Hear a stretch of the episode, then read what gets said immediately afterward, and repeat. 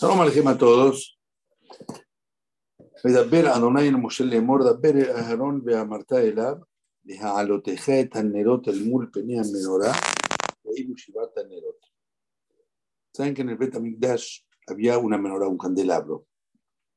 Y una de las tareas que tenía que hacer el Kohen Gadol era todas las noches, todas las noches, encender las velas de esa menorá, de ese candelabro. A la mañana eh, limpiaba el, el, el, pocillo donde se ponía la vela, ¿sí? lo que quedó ahí, la, la, ceniza y eso. Y a la tarde lo encendía de manera tal que quede encendida la menorá toda la noche. Ahora, viene a Koyorojú, le dice a Moshe Rabbenu, hablale a Aarón, decir a Aarón, Belbanablemor, Daber el Aarón, perdón, no Amar Aarón, decirle, cuando encienda las velas de la menorá del candelabro, el mul penea menorá y airu shivata nerot. La traducción al frente de la cara de la menorá que iluminen las velas. Ahora sí explica qué significa esto. La menorá tenía siete, en un candelabro, estaba la vela principal y tres de cada lado, siete en total. Ahora bien, las, las, las, los pocillos donde se encendían las velas en aquella época, esto te imaginas en los museos, era algo como un barquito así, ¿sí? Que tiene un agujero de un lado. Entonces, vos ponías, direccionabas eso para el lado que querías. Entonces, allí dice que tenían que poner las tres velas de los costados, ¿sí? dirigidas a la vela del centro. Como si fuera que el mul penea menorá es la vela del centro. Entonces, Joyo le dice a, a Moshe que le diga a Aarón, cuando enciende, encienda a Aarón el candelabro, que las velas estén todas inclinadas hacia la vela del centro. Así dice, Yairu Shivata Nerot, el mul penea menorá, al frente de la menorá, el Munner Enzai, que todas estén dirigidas hacia la vela del medio, el, el, la, la, rama del candelabro central, que no está en las ramas, que es el, el centro de la menorá. Y Shivata Nerot, Shisha Shal Shishat Kanim, Shelosha Mizrahim Ponim Lemura Emzai, Aptilot Shebaim, Bejen Shelosha Marbim.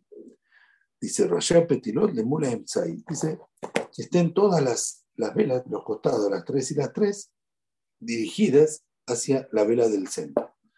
Velama, que de Sheloy Ombrulo Ora Utzari. Esto es para qué? Para que no se diga, que no parezca como si Koyorhu necesita luz. Koyorhu es la luz del mundo, él no necesita luz. Entonces la menorá estaba puesta de manera tal que parezca que no viene para iluminar afuera. Entonces pone todo palo del medio que no parezca que necesito yo la luz de ustedes.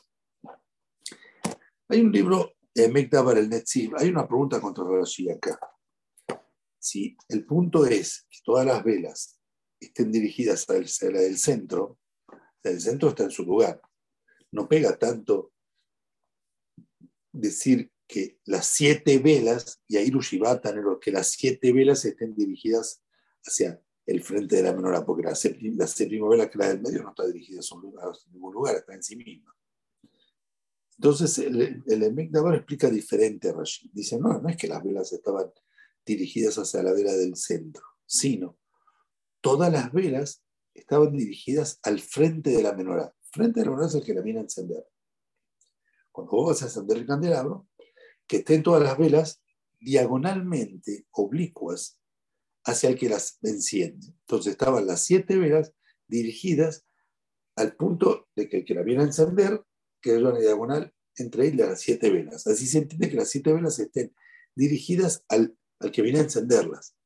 No a la. Entonces, según el, el, las velas no estaban dirigidas hacia la vela del centro, sino estaban en diagonal, hacia adelante, digamos, en diagonal hacia adelante. Las siete dirigidas al punto medio frente a la menor. Hasta ahí estamos todos bien. Bueno, ¿qué es esto de que haya siete velas en el menorá que estén dirigidas hacia el centro? ¿A qué viene esto? Hay una de que dice así. Lo voy a leer y lo voy a explicar.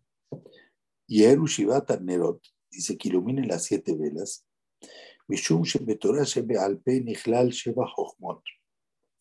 Por cuanto que dentro de la Torah oral están incluidas las siete ciencias. Siete ciencias son las ciencias seculares, matemática, física, química, biología. Entonces hay siete ciencias, ¿sí? al margen de la Torah, están todas incluidas en la Torah. Y es de, de, de mejor la Jochmot y la Cama Torah, porque sin saber muchas de las otras ciencias es imposible entender la Torah. que hay. La de Kilaim que necesita saber geometría y matemática para poder calcularlas.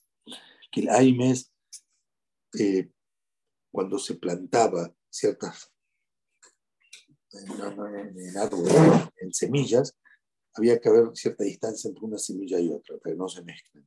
Para calcular la distancia había saber geometría. Beoxin, Shahodesh, astronomía, para saber cuándo hacer eh, Birkat había que saber astronomía. Veo Darbeña, Neshurim y otras muchas partes de la Torah que necesitaste otras ciencias para entender a la Torah.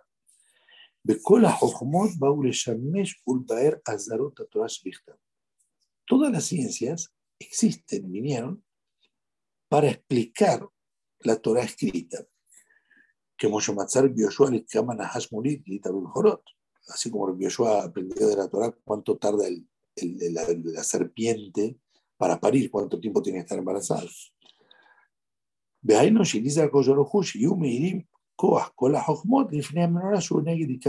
Dice esto es lo que Koyoro está diciendo acá en la menora, que todas las veras que vienen a representar a todas las otras ciencias estén dirigidas hacia el centro, hasta que vienen que hay encender a la Torah, porque todas las, las, ciencias vienen en cierto modo a servir a la Torah. Esto es lo que dice acá el Netzi. Hay un Ramban al principio, en la introducción de su explicación a la Torah. Ramban en, su, en, la introducción a la explicación de la Torah dice algo importante. Él dice así. Hamim dijeron que cuando se creó el mundo había 50 puertas de sabiduría, 50 puertas de entendimiento, no sé cómo traducirlo. Y él explica,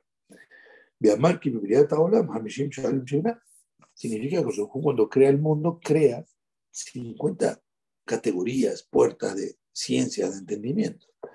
Kilun Omar, Shieb Bibriata Mahzab Sharbina Hab Kohoutal Dotar. Uberiat Tzemah Adama Shar Binah Ehad, Uberiat Ailanot Shar Ehad. está diciendo que en la creación de Mahzabim significa la, la, los minerales que hay en el mundo, con toda la ciencia que hay en los minerales química, es una puerta de entendimiento. O sea, dentro de la, del entendimiento de la creación del mundo, hay toda una ciencia, digamos que es la química, y eso es todo una puerta de entendimiento, un pilar de entendimiento, una ciencia. Otra ciencia que es sobre Semahim, la botánica, para saber cómo es toda la mecánica y la biología que hay detrás de la botánica. Otra de los árboles, otra de los animales, otra de los, de los peces. Bueno, Ramán dice que las 50 puertas de entendimiento son la sabiduría necesaria que hay, que se ve en la creación del mundo. Sigue Ramán. Ahora, ¿quién sabía estas 50 puertas de entendimiento. ¿Quién entendía todas estas ciencias? Dice solo Moshe Rabbenu. Hasta la, 5, la 49, la 50 no la sabía. כל הנמצא משה רבנו בשערי הבינה, הכל נכתב בתורה בפירוש, o Birmizá Betebot, o Begematrayaot, Toda esta ciencia que Moshe Rabbeinu sabía, como dije recién, las 50 pilares de ciencia, está todo insinuado en la Torah. No de manera explícita, la Torah no habla de biología y de química y de física, pero está todo insinuado o en la puntuación o en, los, en, en las materias, en ciertas en los, sumas de letras de la Torah, o en permutaciones de letras de la Torah. Todo está en la Torah. Ahora, a pesar que todo está insinuado en la Torah, los únicos que sí sabían dónde está en la Torah y sabían todas esas ciencias, debido a que sabían la Torah, eran dos personas nada más. Moshe Rabbeinu y Shlomo Amelech. El rey Salomón, el rey Shlomo, que dice, el Shlomo, que le dio una inteligencia privilegiada, sí sabía, por medio de la Torah, tener acceso y saber todas las ciencias. Nosotros no estamos a un nivel para ver en la Torah todas las ciencias. ¿Ok? Shlomo Amelech, Jonathan lo Elohim, de Amadá, dice Shlomo Amelech, que Goshurhu le dio a él sabiduría y ciencia, a Colmi Torah ya lo, lo tenía todo de la Torah. O Mimena la amada Chiadá Sof Toladot. Dice, de la Torah es él aprendió todo, hasta que sabía toda la, la esencia de todas las demás ciencias, de toda la creación. Bafilu Gulatán. E inclusive todas las cosas de botánica las sabía Shlomo Amelech de la Torah. Hasta tal punto que Shlomo Amelech también escribió un libro de, de, medicina basado en lo que sabía de la Torah.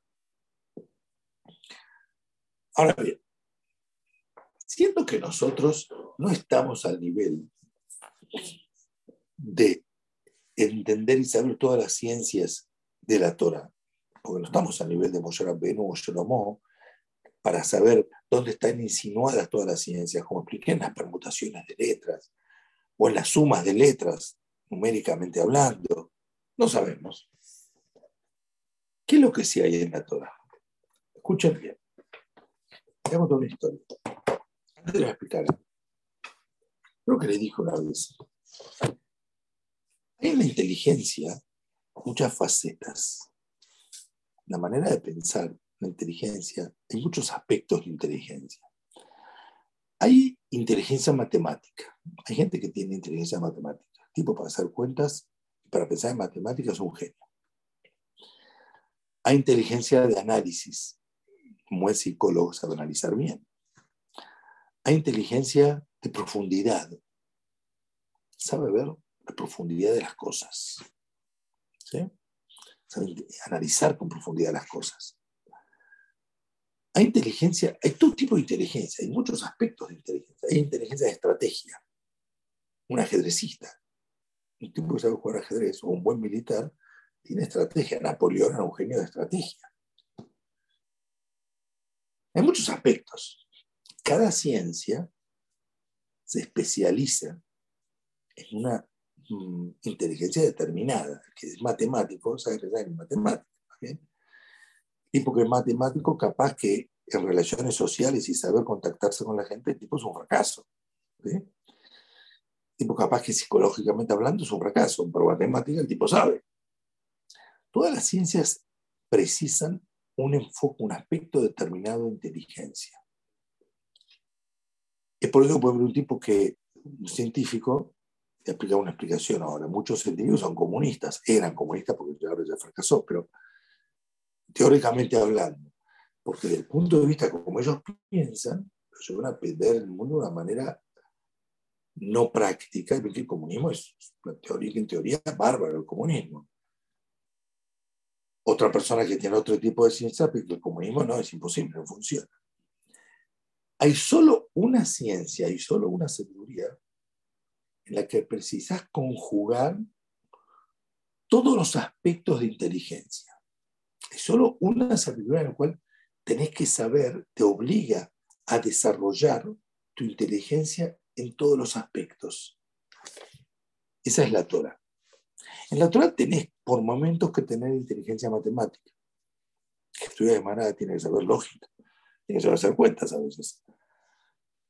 Lógica en la, escuela, escuela estudiamos en cuarto año lógica. En la Torah precisas tener a veces, muchísimas veces, inteligencia de análisis por profundidad. En la Torah a veces tenés que tener inteligencia de estrategia. En la Torah tenés que conjugar todas las maneras de inteligencia. ¿sí? Con esto se explica algo increíble. Si ustedes se fijan, todos los académicos, en, general en la historia, y hoy académicos también, tienen ideas políticas erróneas. Hoy ya no hay muchos comunistas, ¿no? Excepto algunos pocos en algunos países, no vamos a hablar ahora de nombres, no viene al caso. Pero muchos académicos eran de ideas comunistas, de ideas de izquierda, que no funcionan, no tienen sentido. Es porque viven en un mundo ideal, teórico, no práctico. En la Torah no se da eso. Gente de Torah gente práctica, sabe las cosas con objetividad. Es porque en la Torah hay que conjugar todas las maneras de pensar. Entonces, cuando estudias Torah, a pesar que en la Torah no está específicamente la ciencia, de todas las ciencias que tenés que estudiar, sí están las maneras de pensar necesarias para cada ciencia y ciencia.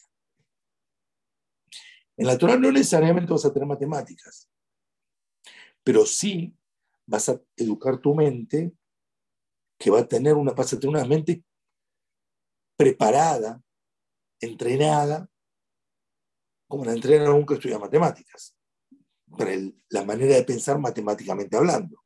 O sea, no, no, no digo que está en la Torah en sí todas las ciencias, pero sí está en la Torah la manera de pensar todas las ciencias. Voy a contar una historia.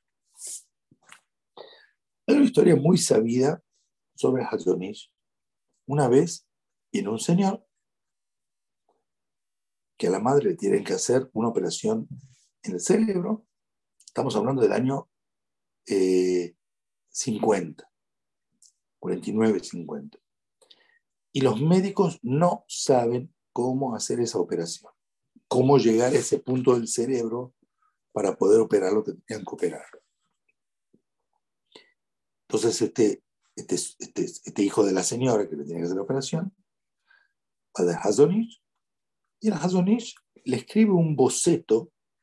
Se puede buscar en internet el boceto del papelito y le explica al Hazonish, al médico, al cirujano, mire, a mí me parece que podría hacer la operación de esta y tal manera. Y un dibujito también, le dice a Hazonish, sobre cómo es el cerebro, sobre cómo llegar al lugar. El cirujano recibe el papelito, se queda sorprendido, no entiende nada. ¿Quién escribió este papelito? Es un genio. Se hizo, se efectuó la operación de acuerdo al plano este que escribió Hazonish y fue un éxito, funcionó la operación. Muy bien. Durante décadas se habló de dónde el Hazonish entiende de anatomía del cerebro, de dónde el Hazonish sabe de cirugía del cerebro. En la Torah no figura cirugía del cerebro. Inclusive el que estudia la J.F.O.T., que estudia la de, de cosas en el animal que lo hacen que no se puede comer, pero no figura y la anatomía del cerebro, ni de casualidad. Entonces hablaba generalmente el Hadonish, sabía todo con Ruach Kodesh. Tenía Ruach Kodesh, tenía una inspiración divina de donde sabía todo. No, no se sabía, nunca se supo. Hace unas dos semanas falleció un señor llamado Moshe Grilak. Un señor, un tipo sadí que escribía, editaba una revista, un sadí. Él cuenta que la mujer esta de la que se está hablando era una tía de él. Él cuenta la historia tal como era. ¿Qué pasó en historia? Escuchen bien. Repito la historia. Va este señor al Hazonish y le dice, miren, mi ama la tienen que operar, los médicos no saben cómo operar. Dice que el Hazonish le dijo al señor, preguntarle al médico cirujano si tiene un libro de cirugía del cerebro en ruso. El Hazonish hablaba ruso, era de Lituania, y se hablaba ruso ahí en Lituania preguntarle al cirujano si tiene un libro de anatomía del cerebro en ruso. El, el, vale, el señor le pregunta al médico, el cirujano, el cirujano dice, sí, lo tengo. Si quiere, tráeme el libro. El Hazonish estudió este libro una noche entera. En una noche estudió todo el libro de anatomía y cirugía del, cerebro. Y después de una noche, solo una noche, estudiar este libro de cirugía de anatomía del cerebro, le encontró la vuelta para decir, mira, para mí tiene que entrar por acá y salir por acá y entrar por acá, y le hizo, le hizo el planito lo que tenía que... Hazonish no era médico, pero tenía la mente ya preparada para poder estudiar cirugía del cerebro en una noche, en solo una noche. Esa fuerza de estudio, esa posibilidad de estudio, es porque tenía la herramienta, tiene ya la mente preparada para poder pensar y entender lo que es médicamente hablando, lo que es medicina, y en una noche estudiar un libro, un libro gordito, me imagino, ¿sí? Para poder decir cómo hay que hacer una operación de punto tal que el médico se quedó atónito. A posteriori de esto, hubo otro caso de una cirugía cerebral que había que hacer.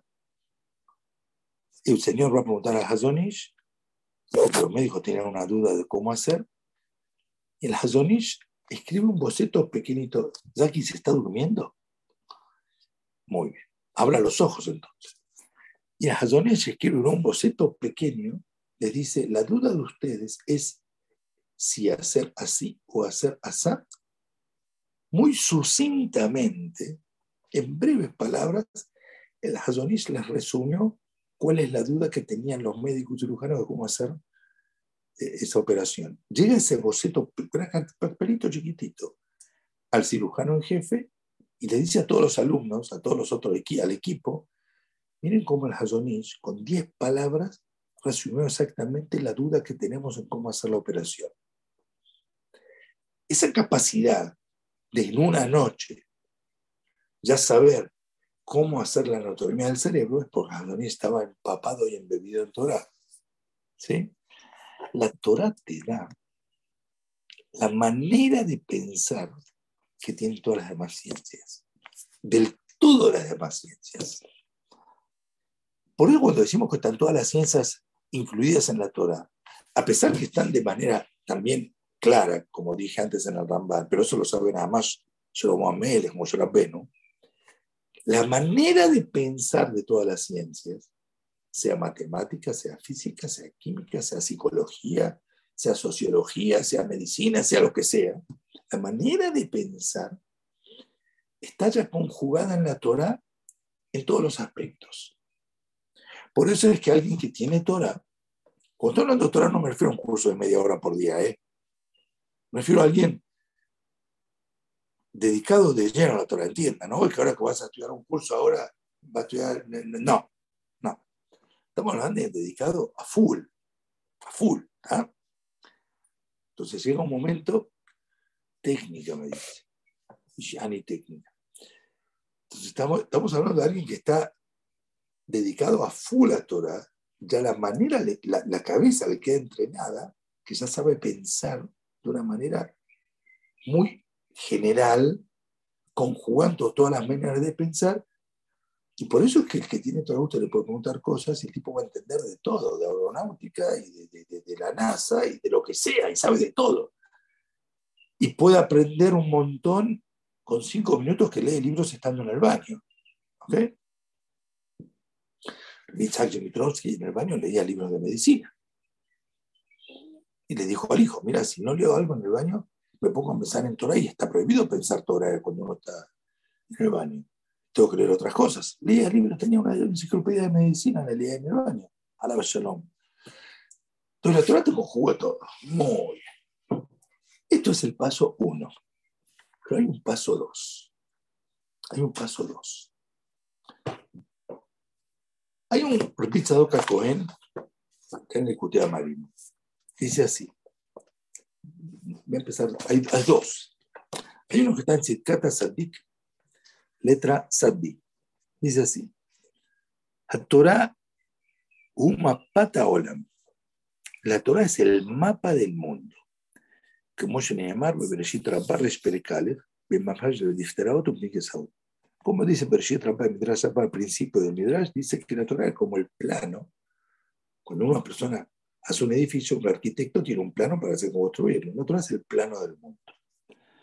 Vejen Israel,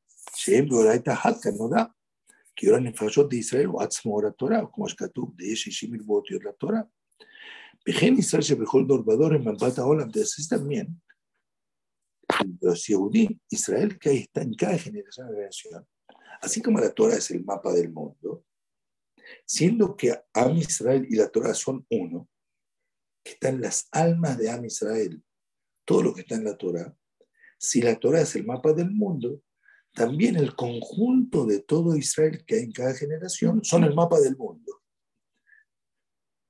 Veo todo que Israel Así como hay nuevas almas de Israel en cada generación, así también hay un nuevo mundo, un nuevo mapa del mundo en cada generación y generación. Así como el mundo ustedes lo ven avanzando, desarrollándose, cambiando. Es porque en las almas de Israel hay también un cambio. Ese cambio que hay en las almas de Israel necesariamente implica un cambio en el mundo, porque el mundo está hecho al, de acuerdo al mapa que es la Torah y que también es Israel.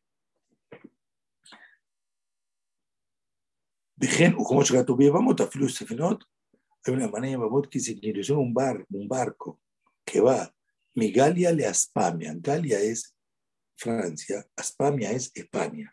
Ya, yo me dije, Daniel, lo amo.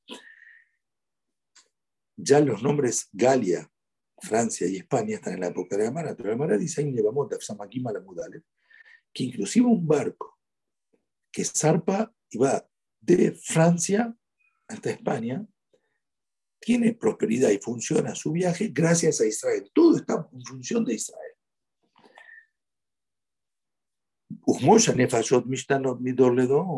Y así como las almas cambian de generación a generación, hay nuevas almas en cada generación, que en la Torah, así también la Torah va renovándose, cambiando de, las diferentes generaciones.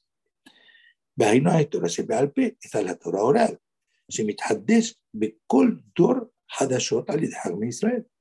Que hay en la Torah, en la historia de la Torah, cosas nuevas en cada generación y por los Hajamim de Israel. Ustedes ven en la Torah constantemente se editan, se editan libros nuevos.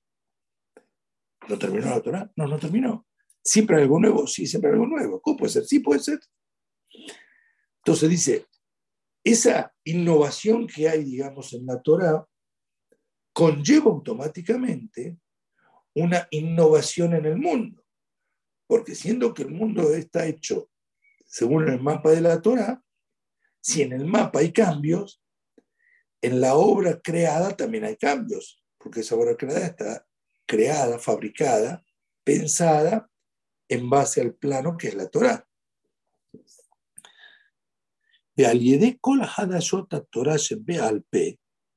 Y por todas las cosas nuevas que hay, las cosas nuevas, que las, las, innovaciones que se dicen en la Torah oral, la Israel.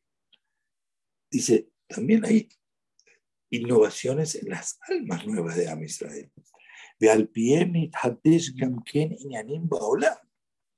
Dice, en base a ello, en base a ellos Hidushim que hay en la Torah, también hay innovaciones dentro del mundo. O sea, si hay algo de innovación en la Torah, conlleva necesariamente una innovación dentro del mundo. Voy a contar algo, en base a lo que dice acá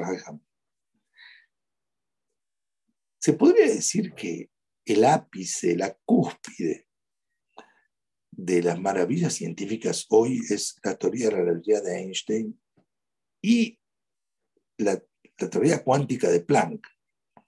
Ambas son del año más o menos 1905, 1900, 1895, 1900.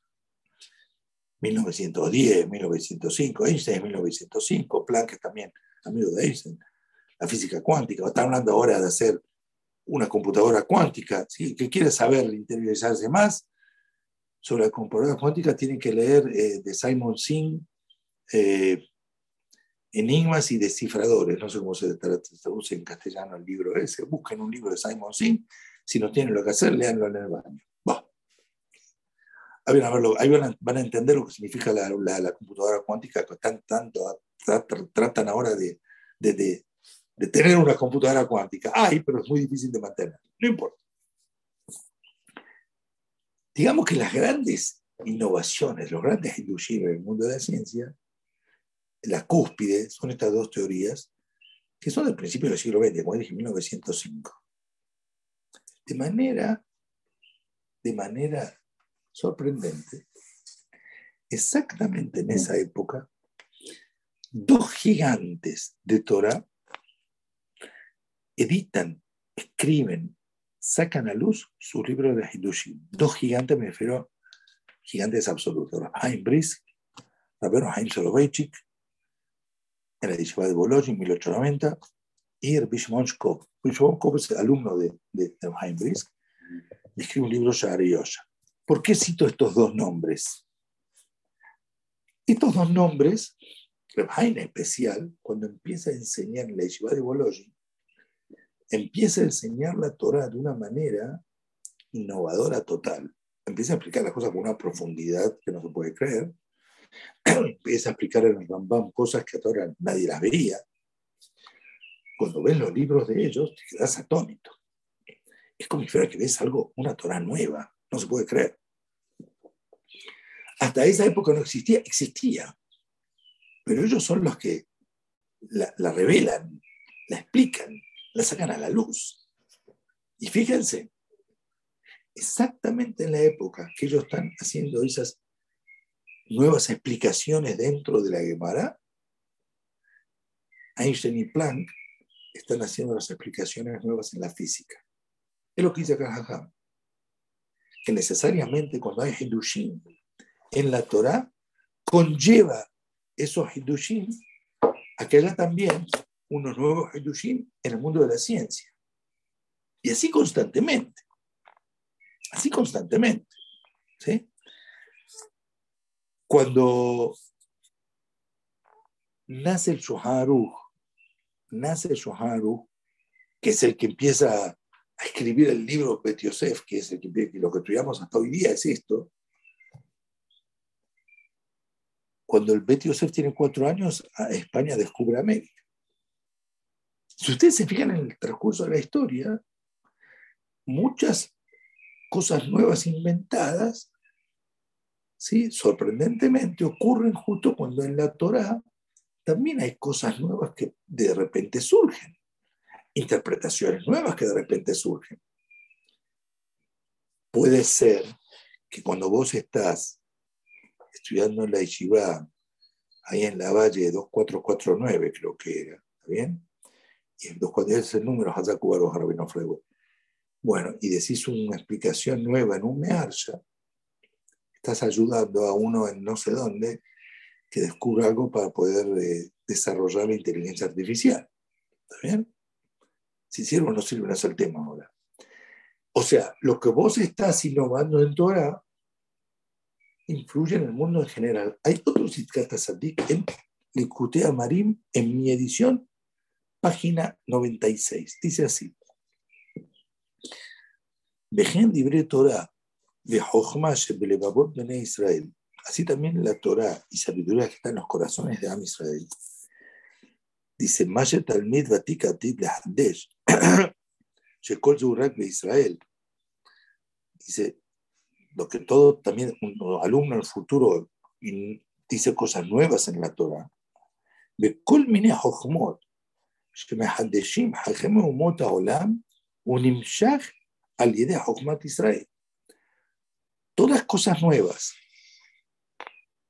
que hay innovaciones dentro de la ciencia no Torah, la ciencia no de Am Israel, la ciencia de no Torah, de la ciencia, es una consecuencia de las cosas nuevas que explican en la Torah los hajamim de Israel. Que ayer es Mehadesh es de Dabar Behokmata Torah. Cuando algún Yehudi explica alguna explicación nueva dentro de la Torah, que es la sabiduría de Akosuaruhu. Dice, esa sabiduría nueva que él acaba de interpretar se expande en todos los mundos. Pegaba Olama Gashmi, también en el mundo material, Mitadesh Kenegda, איזה דבר חוכמה שבעניין העולם הזה. También en el mundo material surge una nueva innovación ¿sí? correspondiente a esa innovación, a esa nueva interpretación que dio ese Hajam en la Torah en algún otro lugar.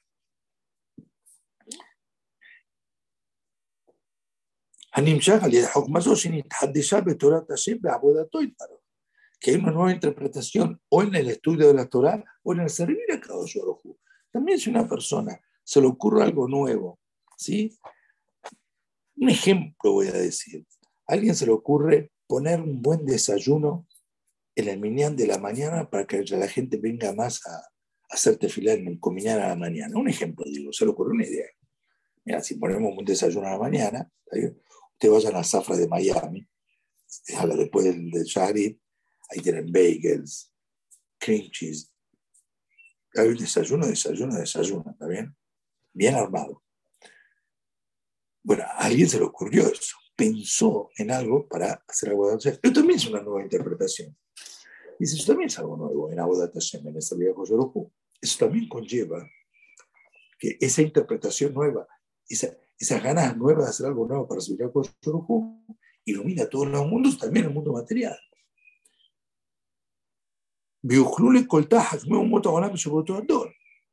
Y esa extensión de esa interpretación nueva la pueden captar los, los científicos de esa, de esa generación que hay, y decir algo nuevo, y el que lo vea va a pensar que son ellos los que lo innovaron, y no es así el que, el que dice la innovación es el Hajime Umota Olam. Son los Hajime Umota Olam, que ellos son los que se ocurrió esto que estoy diciendo. ¿sí? Este es un ejemplo. Leibniz y Newton, allá por el año 1700, 1680, 1700, descubren el cálculo de diferenciación, va, no cierre los ojos. Yo tengo, más ganas de dormir que usted. Descubren el cálculo diferencial. ¿Sí? Descubren el cálculo diferencial. Derivadas integrales. ¿Está bien? Una maravilla de matemática. meto una maravilla de matemática. Algo que lo estudia y dice, wow, tipos inteligentes lo que hicieron esto. A la par de ellos, se están escribiendo los grandes libros que explican Shoharuch. El Shah sobre Hoshe Mishpat y Oredea está editado en el año 1650, 1660. El Magen Abraham sobre Orahaim, 1680. Junto con el cálculo diferencial, vienen los gigantes que explican Shoharuch. ¿Sí? Shoharuj es un libro, hay que explicarlo, explicarlo y a veces discutir, a veces hablar cosas nuevas. El mundo es un mundo, para poder interpretarlo hay que hacer cálculo diferencial. bien? En todos los casos que vos investigás y analizás, cuando hay un gran invento de algo, va de la mano con alguien en la Torah que innovó algo. Y esto es lo que dice acá Villamati, כי מסכים לדבריי אלו הוא מאמר ז"ל בפרק הבא על ימיתו, אפילו ספינה הבאה מגליה לאספניה, הם מברכת את ישראל. Y escuché una demara que es, hace alusión a lo que estoy diciendo ahora, que la demara que dije antes, que inclusive un barco que sale de Galia es, la Galia es Francia, a España, no tiene verja sino por Israel que está diciendo, cualquier cosa nueva que hay en el mundo, si funciona es gracias a Israel. Entonces está diciendo alusión a esa aquí, lo que acabo de decir ahora se inventó algo nuevo en el mundo es porque natural alguien inventó algo y descubrió algo, interpretó algo nuevo. Y eso conlleva también esa nueva interpretación en la ciencia. de Had Kadosh, así escuché un Hajam grande, muy santo, que dijo esto, que también maneras nuevas que hay de tejer, que constantemente se nueva, el Hajam está en la época de que está inventándose el tejido yacar, que era un señor en Francia que comienza ahí un poco la computación, o que sea un poco de historia de computación. Con Jacquard comienzan los, las tarjetas tabuladas, no importa. Vale, y además me de Nefesh de Israel es de Dabar Y también la manera nueva de tejer viene por algún alma de Israel que innovó algo nuevo en Abodat Hashem. Desde Dabar Megurar Etzli, esto es algo verificado ante mí, que lo he visto abiertamente. Dabar Etzli Bekama Mekomot Ben Laris Boca. Y lo vi explícitamente en muchos lugares y no tiene, no, tiene ahora sentido, alarga más en esto que estoy explicando ahora. O sea, no solo que en la Torah se conjugan todas las maneras de inteligencia que son necesarias para todas las, específicamente para cada ciencia y ciencia. Hay un punto más, que cuando en la Torah vos interpretás algo nuevo, estás haciendo indirectamente que alguien en otro país invente algo nuevo dentro del mundo.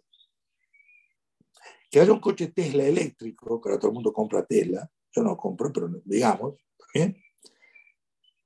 Que haya en el mundo ahora abrir es algo que hacer que haya una batería de litio, ejemplo digo, es porque hubo un hajam en algún lugar que hizo algo nuevo, interpretó en la Torah, y eso se le ocurrió entonces al tipo tela, que no es el alto, que con batería de litio del anterior. Saber contener a la electricidad y tenerla guardada en algo, ¿está bien? Necesariamente algo nuevo que hay en el mundo es producto, es consecuencia de algo nuevo que se innovó en la Torah. Señores, Shabbat Shalom a todos, Shalom Alejem a todos, alguien casi se durmió del todo. Hagam Fuego, Frego, Shalom, Shalom Alejem, Hamdani si está ahí lo veo, Shalom Alejem, Florinda, Bus, Dinek, Moshe está acá, no se preocupen, trajo el fiambre, Shalom Alejem, Ezequiel Aham, Shalom Alejem, Arone, Shalom Alejem, Shalom Alejem a todos, Shalom Alejem, saludos, saludos a todos, señor Berín, Shalom Alejem, yo Cambazo,